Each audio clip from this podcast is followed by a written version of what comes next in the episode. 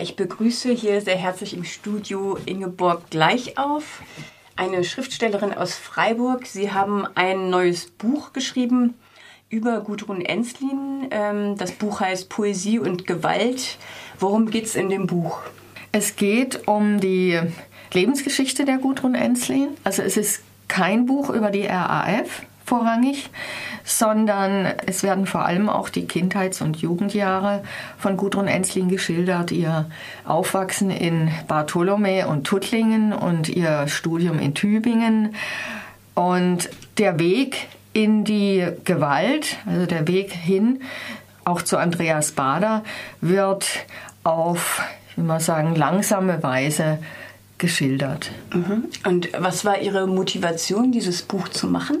Die Motivation war zunächst, dass die Person mich schon viele Jahre beschäftigt, ist immer wieder aufgetaucht und irgendwann hatte ich den Eindruck, jetzt muss ich, muss ich das anpacken. Also es hat nichts zu tun mit äh, diesem Jubiläum in Anführungszeichen 40 Jahre deutscher Herbst.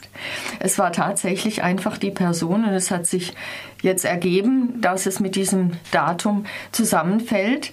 Und hinzu kommt als zweite Motivation die Erfahrung mit den Texten, die bislang über Enslin im, ja, im Umlauf sind.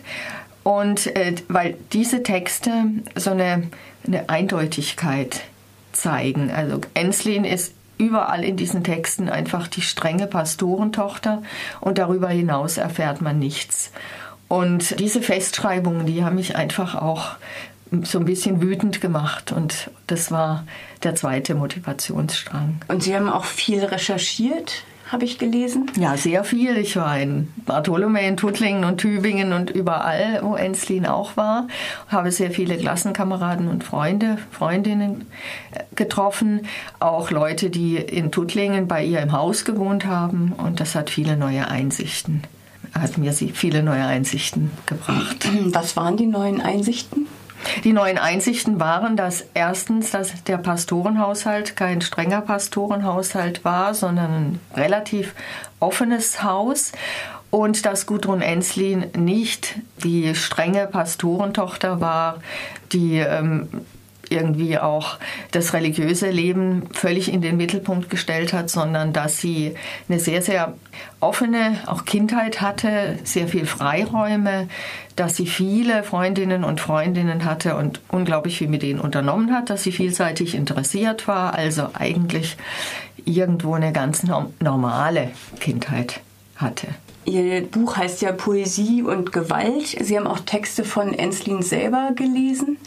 Ich habe sehr viele Texte von ihr gelesen, unterschiedliche Reiseberichte, ein Bericht über ihren Auslandsaufenthalt in den USA, Briefe und dann eben auch die späten Infotexte, die ähm, sehr, sehr unterschiedlich sind und in denen die persönliche Stimme Enslins einfach auch immer wieder herauskommt, ja, lesbar also, wird. Mit Infotexte meinen Sie jetzt die Flyer im Gefängnis? Genau, in Stammheim. Was haben Sie denn über den Gewaltbegriff oder wie stehen Sie zu dem Gewaltbegriff?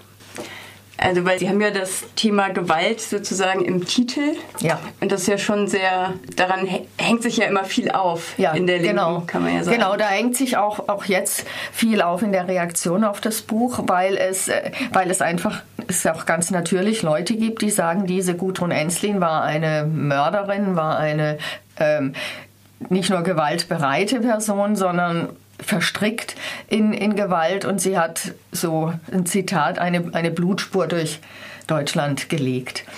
Ähm, und dieses, diese ja, Bereitschaft zur Gewalt oder die, die, ich will gar nicht sagen Auseinandersetzung mit Gewalt, auch das, das Nachdenken über Gewalt und dann letztlich auch die Gewalt in das Handeln mit hineinnehmen.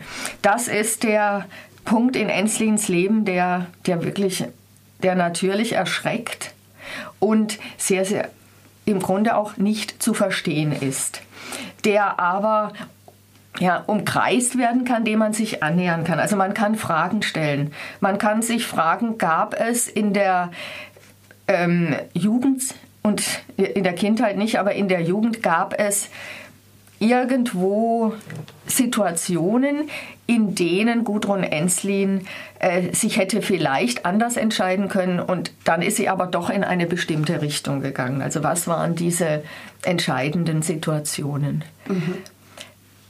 Gewaltbegriff, das ist ganz, ganz schwierig, weil, weil Enslin eben auch wirklich eine theoretische Person war und sich auch theoretisch mit dem Gewaltbegriff auseinandergesetzt hat. Aber ich habe den Eindruck, dass sie, dass ihr Urantrieb äh, ein nicht theoretischer war, sondern der, der wirklich der Wunsch, diese, die Gesellschaft zu verändern, den, den Menschen zu verändern und, ähm, und das ging für sie nicht ohne, ohne Handeln. Also die reine Theorie hätte ihr nicht gereicht. Und dann kam die Begegnung mit Andreas Bader dazu, als einem, der, der einfach ein, ein, wirklich ein Täter war, der auch aus dem Bauch heraus gehandelt hat und, und das hat sie gebraucht. Sie hätte das nicht aus sich heraus machen können. Heute Abend ist hier eine Lesung im Winterer Foyer im Theater aus ihrem Buch ähm, Poesie und Gewalt über Gudrun Enslin. Lesen Sie da selber? Ja, da lese ich selber und ähm, Bettina Schulte wird moderieren. Ah, ja. Wir werden sicherlich ein ganz spannendes Gespräch haben.